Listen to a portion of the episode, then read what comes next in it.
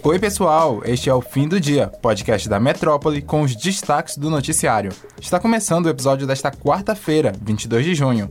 Eu sou Madson Souza e comigo, na apresentação, Luciana Freire. Oi, Lu! Oi, Mads. Olá, pessoal. Na manhã desta quarta, o ex-ministro da Educação, Milton Ribeiro, foi preso.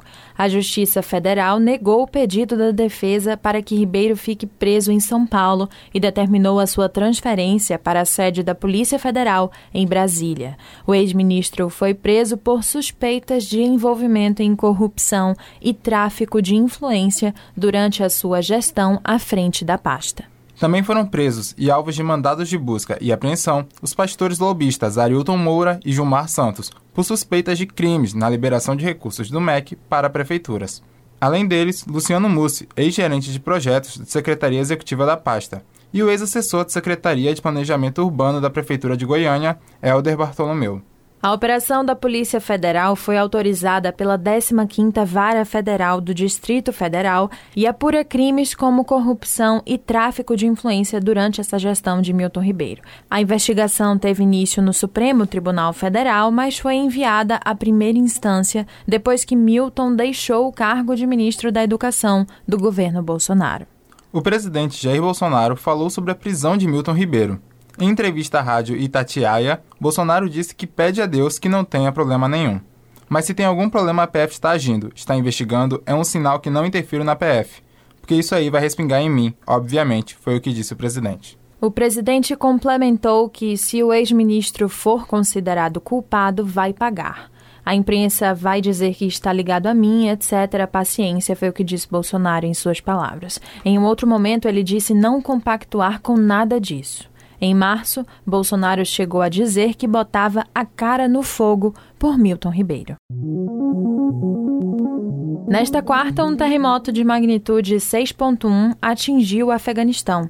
Segundo autoridades do Talibã, ao menos 920 pessoas morreram e 600 ficaram feridas. E os números devem aumentar à medida que informações chegam de aldeias remotas localizadas nas montanhas. Helicópteros foram mobilizados para o resgate de feridos e para o transporte de suprimentos médicos e alimentos, segundo informou um funcionário do Ministério do Interior. O tremor é o mais mortal no Afeganistão desde 2002, quando 1.100 pessoas morreram. O fenômeno desta quarta ocorreu próximo à fronteira com o Paquistão, segundo o Serviço Geológico dos Estados Unidos. O procurador Demétrios Oliveira Macedo, de 34 anos, foi afastado do cargo nesta quarta-feira depois de agredir a procuradora-geral do município de Registro, Gabriela Samadelo Monteiro de Barros, de 39 anos.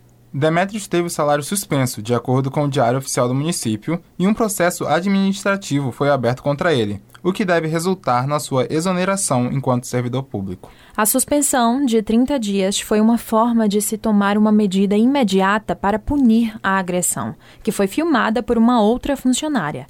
Nas filmagens é possível ver Demetrios deferindo socos e chutes contra Gabriela. Ao portal G1, o delegado responsável pelo caso disse que considerou que não havia uma situação de flagrante mesmo no momento da agressão tendo sido filmados por colegas de trabalho dos procuradores. O homem foi ouvido pela Polícia Civil e liberado.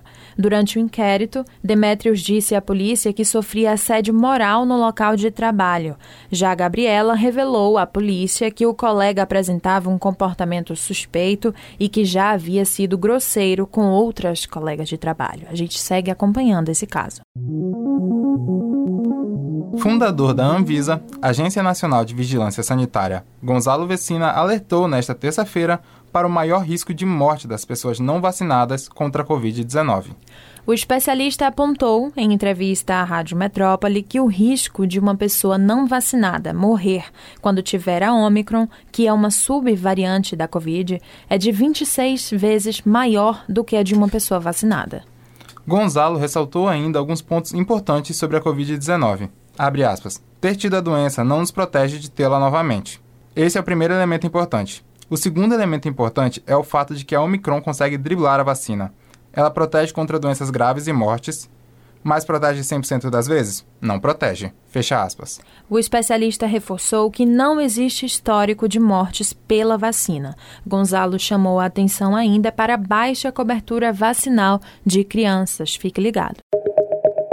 O cantor e compositor Paulo Diniz, autor de músicas como Pingos de Amor e Bahia Comigo, morreu nesta quarta-feira aos 82 anos. O artista faleceu em casa, em Boa Viagem, na zona sul do Recife. Paulo Diniz tinha 56 anos de carreira. Segundo informações da equipe de Paulo Diniz, a morte aconteceu por volta das 7 horas da manhã, em decorrência de causas naturais.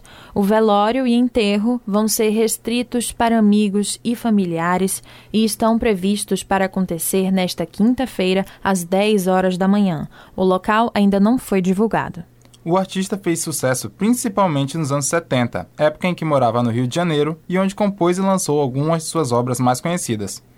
Pingos de Amor, lançada em 1971, chegou a ser regravada por diversos artistas, incluindo Paula Toller, do Kid Abelha. O episódio de hoje fica por aqui, mas se você quer ter acesso a mais notícias, é só entrar no metro1.com.br e se manter informado. Acompanhe a gente também pelas redes sociais, arroba grupo.metrópole no Instagram e arroba metrópole no Twitter. Lembrando que você pode ativar as notificações no Spotify para receber um alerta a cada nova edição do fim do dia. Valeu, Mads. Tchau, pessoal. Até a próxima. Tchau, Lu. Até a próxima.